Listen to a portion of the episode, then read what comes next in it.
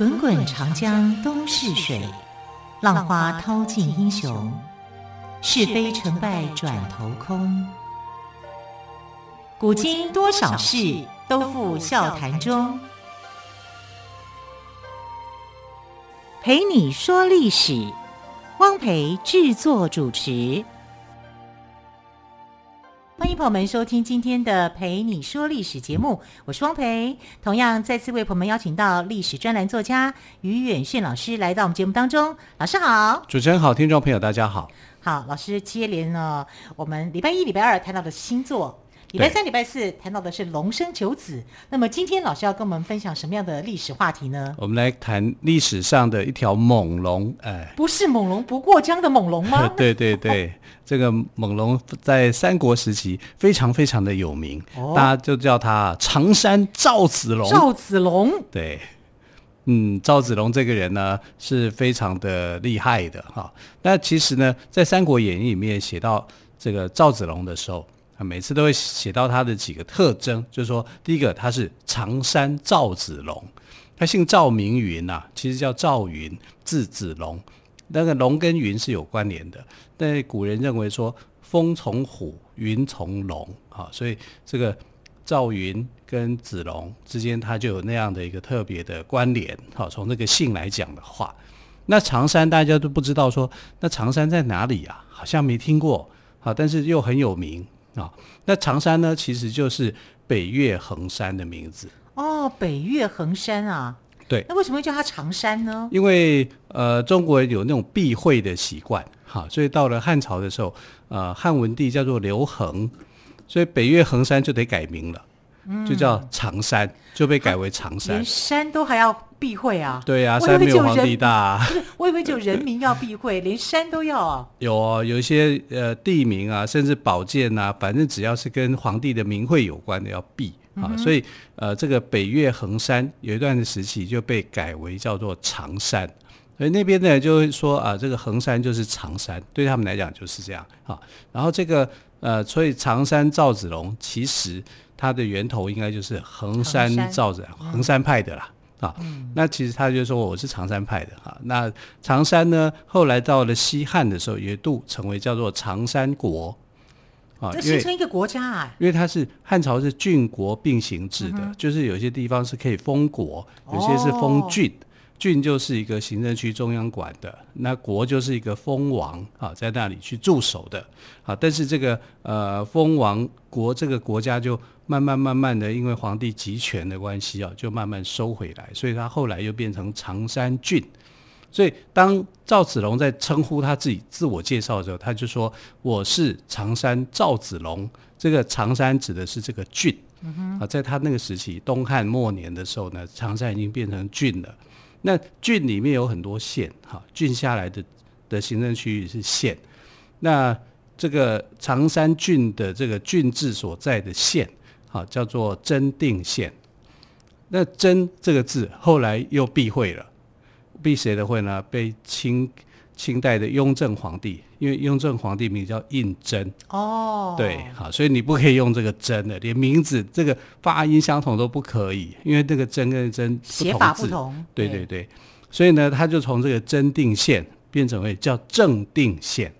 正定县哪个正呢？正就是政治标记的正哦啊。所以，我们如果今天到大陆去旅游的话，他会告诉你这叫河北正定县，那你就可以知道说，哦，原来河北正定县就是过去的常山郡的真定县。是。可是其实赵子龙并不是正定县出来的，他是房子县出来的。房子就是我们住的房子的房子。对对对对，它是一个小偏小偏村呐、啊，哈、哦，所以呃，不像正定县、真定县那么样的大啊，所以他一定是讲它的大的一个范围。常山郡，我是常山郡出来的，可是你是哪一县的啊？因为常山郡有七八个县，啊，但是他就没有说他是什么县，因为一讲出来没人知道。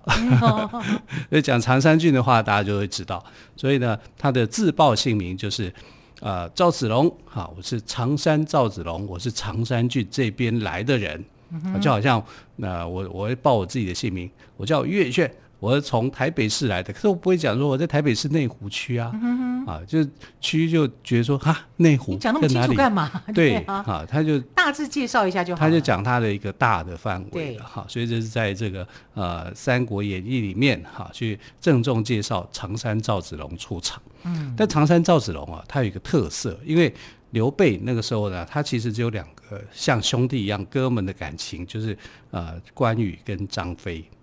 他的第三号的这个战将还没有出现，好，然后他就发觉了，看到了常山赵子龙。那常山赵子龙怎么样被他发现的呢？因为其实呃赵子龙那个时候呢，他是呃当时的幽州哈，就是现在的河北河南这一带，哈，幽州的一个呃将领叫做公孙瓒。那公孙瓒跟刘备哈，他们之间呢曾经是师兄弟。好，他们同学啦，啊，因为他有一个老师叫卢植，所以他们有一个共同老师的关系。然后刘备那时候就很刚出道，没有地盘，他就想着，哎呀，我有一个师兄叫做公孙瓒，那我就去投靠他好了，啊，所以他就去投靠公孙瓒。公孙瓒那时候的名声很大，他叫做白马将军。白马将军，因为他都骑着白马吗？对呀、啊，我心骑白马，呃，所以白马将军呢，他当时有这样的一个称号。可是他去投靠他的时候，其实这个白马将军已经比较年纪大，他不像年轻的时候哦，他年轻的时候英雄气概，做了很多的事情。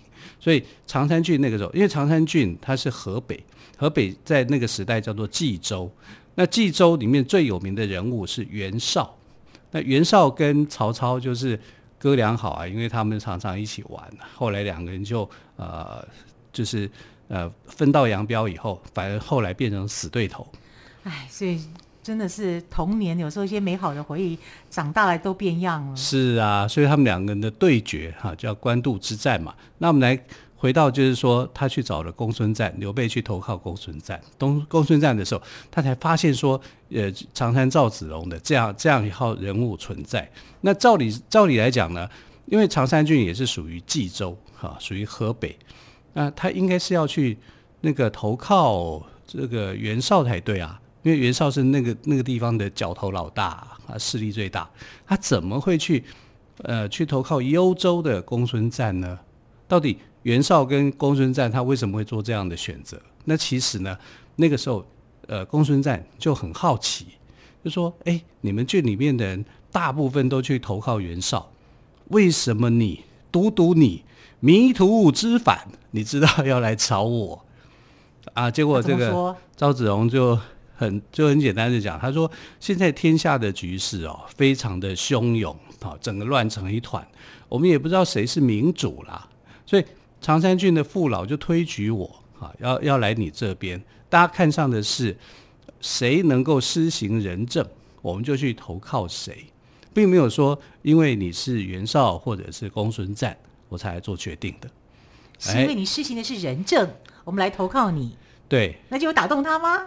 呃，其实公孙瓒不想听到这样的声音，他可能想要听到比较马屁一点，更马屁一点。对，哈，就赵云就不会拍马屁啊，他就说。只要是施行人证，我就拿，我就来哈、嗯。所以呃，公孙瓒，但是公孙瓒听了他也没有生气哈，因为这句话虽然没有褒，但是也没有贬啊哈、嗯，所以他就好吧，那你就跟着我来，那就变成了他的白马义从其中一员。因为公孙瓒的这个是卫队啊，他有一个卫队叫白马义从，大概有义从，对，大概有三千人，那这三千人每每个人都是新卡北魏啊。都是白马王子吗？都是白马王子，他们还穿白袍，是白色的战衣，哇，这样子白马弄成一列，你看多壮观呐！可是我觉得这样作战太显眼了吧？哎、欸，你的反应真好，真的。啊，因为那个我们打丛林战都要穿跟那个大自然相近的颜色的衣服，不是这样吗？对呀、啊，你应该是要用用一个伪装的颜色，对，啊、对不对？白色那么显眼，告诉你白色这样才气派啊，显眼啊，我就跟你战斗、啊。告诉大家我来了。对。可在雪地里作战，可能也也战也还不错啦，就是白色嘛。对啊，这好像也可以哈。在历史上里面有很多人物都号称叫白马将军，嗯、看我们之前介绍过的薛仁贵。薛仁贵也是这样啊，穿着白袍，手拿方天画戟就去冲。那赵子龙就是这样，身穿白袍，然后里面穿铠甲，手上拿着一把银枪，哇，就去作战。很厉害吧？嗯，啊，听起来是很棒很棒的哈。但是呢，这个白马将军公孙瓒哈，他的晚年就没有那么棒啊，就到处去，因为尤其他犯了一个错误，就是把当时的一个太守叫做刘虞哈，把他给杀了。因为刘瑜跟他政见不合，所以他就杀掉他。啊，所以史书上面记载公孙瓒的后后期的公孙瓒呢，是呃喜欢怎么样呢？他会忘掉别人的好处，只记得人家的缺点。啊，所以因为这样子，他就常常跟人家起冲突。那又因为他有权利，所以他就滥杀无辜。这样很可怕哎、欸，很可怕啊！对啊，就好像踩地雷一样，你不知道你讲的哪一句话会得罪他。对，那对赵子龙，他一不高兴就直接杀。没错，就是这样，他变成这样的人，极端的人物。所以后来赵云就离有那种离开他的念头，因为当初他就讲，我要找一个施行仁政的人。那你这样不就是暴政了吗？好，所以他就慢慢的跟公孙瓒就远离了。他找了一个借口，他跟公孙瓒讲说：“我哥哥过世了，啊，所以我要去办理丧事。”那刘备那时候在阵营里面，他知道就说：“哎呀，这个呃赵子龙一去不回头了。”嗯，等一下我们就来讲讲他们这一段的故事。好，非常的精彩啊！我们先休息一下之后呢，再继续请于老师来告诉我们。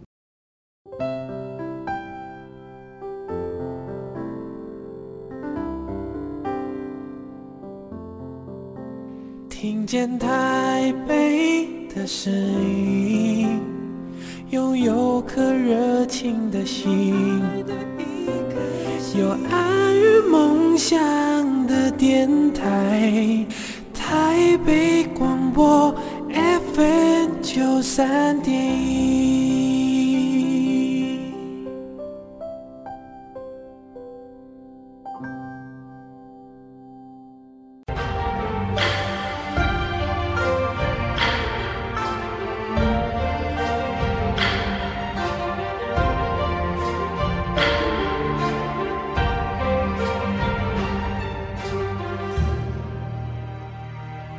台北广播电台陪你说历史节目，我是汪培。今天再次为朋友们邀请到历史专栏作家于远炫老师来到我们节目当中。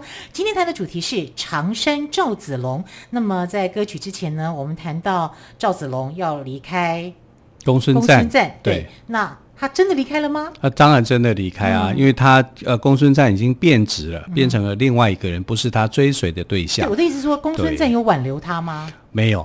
完全没有，完全没挽留他。对对对，呃，因为公孙瓒里面，他觉得说我的人才那么多，不缺你一个啊。其实他没有没有太看重赵子龙。他真的到最后真的都完全变了耶，公孙瓒。是，而、嗯、反而是刘备看得很清楚啊。刘备觉得这个赵子龙非常的不一样啊，所以呢，他就呃拉着这个赵子龙的手。牵着他的手哦，这叫执子之手，差点叫与子偕老。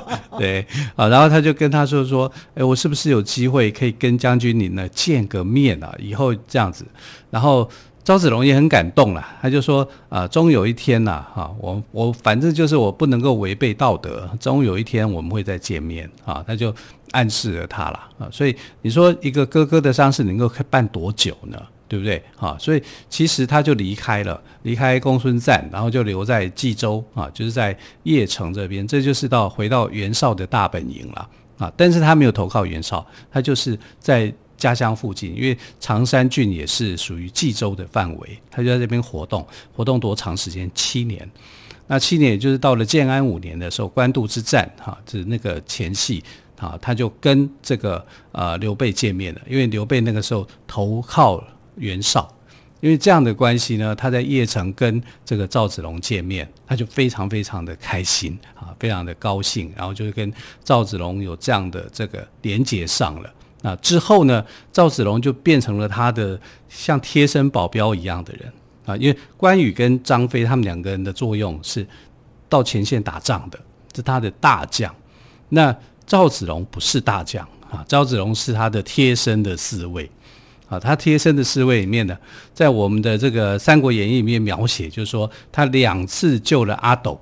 因为如果能够当贴身侍卫的人，一定是非常获得信任的人、忠心的人，你才能够贴身呢。对，哈，就是他等于说他的他的官位啊，可能不是我们所想的那么高，嗯，因为他被封为义军将军嘛。那我们知道，就是说汉朝的那个封将军的封号啊。越是单字的就越高级，什么前将军、左将军、后将军、右将军这种的啊，这都是大将军啊。那如果是你是征字辈的将军，征东啊、征西、征南啊这种的啊，就是二号人物。那呃，这个。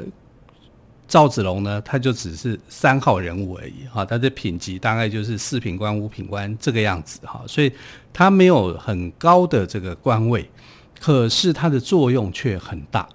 那我们来看常山赵子龙里面啊，在《三国演义》所最杰出的一件事情，就是长坂坡前七次冲锋，然后救了这个阿斗，把阿斗给救回来。哦，这个写得很精彩。但忠心又勇猛，对，对，但其实赵子龙哦，他没有救那么多次，那是小说写的。啊，什么七进七出啊，冲来冲去啊，就曹操一看这个人是谁啊，在我的阵营里面去冲，还杀了五十几个人，很夸张吧？他是当我这个阵营当画家的后花园吗？对啊，来去自如。曹操的兵怎么可能会是那种每个也都是虎豹骑，好吧，都是那种勇猛型的，结果。赵子龙可以单挑那么多人，然后把阿斗给救出来啊！当然他也是浑身是伤啊，啊一身是胆嘛。就当他把这个阿斗哈，阿斗那时候还有一个小婴儿嘛，好把他救出来的时候，刘备很生气，他就说：“哎，为了你，差点折损我一员大将，你就把他摔到地上。”可是我告诉你，这个不是真摔啦，因为刘备有一个特质，他手长脚长，所以当他把婴儿摔下去的时候，其实就是轻轻的放着而已。啊，这是相声里面的故事啊，就是说形容他，哎，这个不是真的要去呃摔阿斗的，但是这样是能够收买人心啊。他有做这样的呃小说里面去说他这样，但不管怎么样啊，这个呃赵云真的就是呈现他的一身是胆。可以在敌人的阵营里面这样的穿梭，而且他刺杀了一些当时的一些名将啊，比如说当时这个河北四雄里面的高览就是被他所杀掉的。你可以知道说他的武艺非常的高强，他不会输给关羽，也不会输给张飞啊，只是他们的作用不同。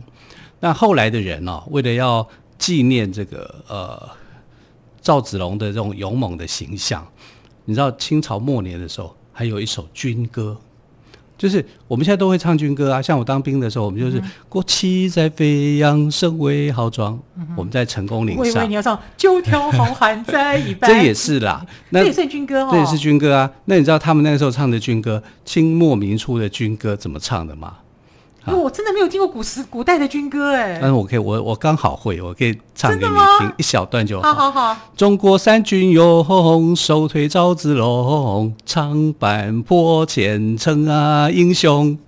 哎，唱军歌，赞、哦、美赵子龙。哇，这是军歌哦。啊，你就可以想象赵子龙的这个形象影响千年。那他其实除了在长坂坡前救了这个阿斗。啊，就是后来其实这个呃孙权啊，把自己的妹妹嫁给刘备，但是后来刘备去打益州，益州就是现在的四川，然后孙权就想说啊，你之前不是说不打益州的吗？你是仁义之君吗？结果我要去打益州，你劝我不要打，你自己又偏偏去打益州，他就很生气，他就跟他妹妹讲说，把这个阿斗哈抢到我们东吴这边来，到那孙权这边的阵营。干嘛呢？当人质，啊啊！那个他妹妹就听了哥哥的话，就把小孩给抢走，因为没有人敢拦他啊。啊当然，这个阿斗不是呃孙夫人生的哈、啊。那孙夫人这个没有留下名字哈、啊，但是后来的电视剧啊或者怎么样，给他给了他一个名字叫孙尚香。哦，然后我们就我们就姑且说是他是孙尚香好了啊。其实后来他就把阿斗给带走，好、要这个带回东吴。结果张飞跟这个赵子龙就拦住，那张飞是万人敌啊，哈，那赵龙呃赵子云是万人迷啊，其实他就是很厉害，两个高手哈就呃拦住他，结果变成说东吴的人也不敢怎么样，不敢不敢侵犯哈，不敢过来啊，他们就把阿斗给拦住，哈，不让孙夫人带走，孙夫人是气啊，又气又骂。啊，可是不管怎么样呢，这个他们完成了这个任务了，哈，所以啊，阿斗呢是两次啊被赵子龙给救下来，不然他的人生可能会很凄惨了，啊，你看他后来当皇帝啊，当然多开心啊，对不对？啊，当了呃，他在位四十一年啊，有有这么长的一个时间啊，所以呃，其实我们就可以看得到，就是说，呃，赵子龙的这种英勇的表现，他真的是很强悍的啊。虽然他的好像让人家看起来好像他好像没有什么太多可以值得称颂的功劳，不像关羽水淹七军啊，大破。曹军这样的没有那种事迹啊，也不像呃这个张飞哈，就是大声一喝，敌人就往后退哈，就不敢怎么样。可是赵子龙的确就有他的忠贞哈，跟他的勇猛啊，他的确是很厉害的。那我觉得呃，除了这个以外啊，赵子龙的这个心地跟他所施行仁政，他一直他的行为就是呃一致的，他没有。正人君子型的啦，他，他就是正人君子型的。你知道后来这个呃刘备啊拿下益州以后，益州就是现在的四川。那四川本来当时是这样，他本来就是有主人的，他等于是把给这个主人给驱逐了。那你说驱逐以后，你打赢了这个刘璋以后哈，那如果你现在要占领荆呃益州称王，他就称王，他称为汉中王，结果。呃，赵赵云就想说，那所有人都拍马屁嘛，就开始去上表说，哎，称王称得好啊，对不对？结果，呃，赵云没有写，他他没有支持，他也没有反对，也没有支持，啊，他就就是这样，他就反正是没写。后来写上了啦，还是有补写，赶快 可能有人告诉他吧，他就排名排得很后面啊。那在那个时期里面，呃，刘备。他就一开始哈，他就想要说，这么多的这个将士那么辛苦，我们终于拿下四川当据点。因为如果不拿下四川的话，他没有一个根据地啊啊，这也是诸葛亮建议他的啊。然后呃，他拿下四川以后，就把这些大臣啊或者这些将领，就说，因为那时候你占领人家的土地啊，很多田产，因为四川又不是你的土地，对不对？他。这个攻占占领了以后，他就要把这些田产啊，这些什么去分封给这些将领。结果赵云怎么样？反对，他就说：“你今天是打着仁义之君的名号来到这里的，然后这里益州的百姓、四川的百姓，这原本是他们的房子，原本是他们的房屋，原本是他们的钱，那你是不是该把这些还给他们？”让他们属于他们的还给他们，对，让他们可以安居乐业。如果你现在抢了，拿了他们的田地、房产、财产，分配给这些将领，将领会觉得很高兴，可是老百会老百姓会怎么样？会怨恨你。嗯哼，你就是外来政权，不敢言言这样子。哎，对，你就是外来政权嘛，对不对？然后你侵占了我这个地方，老百姓会对你是很怨恨的。就刘备一想说，哇，好有道理，我怎么没有想到这个？刘备可能真的想要去分封的啦，啊，但是被赵云给阻止了。哎，那这样子，刘备也有他的优点，他愿意察纳雅言呢。是啊，对，而且这个真的就影响很大。如果说他当初把这些分封给将领，将领是很高兴为他卖命，可是益州的百姓一定会反抗他。嗯、啊，所以赵云有他的这个政治头脑，所以他绝对不是一个莽撞的武将，一开始也不是。啊，他反而是一个很有头脑的一个政治家，是啊，所以才会受到百姓的一个欢迎。到现在，四川的一些百姓都把他当成门神，呃，门神不止一个，赵云也被当作是门神，觉得是可以保护他们的，嗯、保护家宅平安的对对对哦。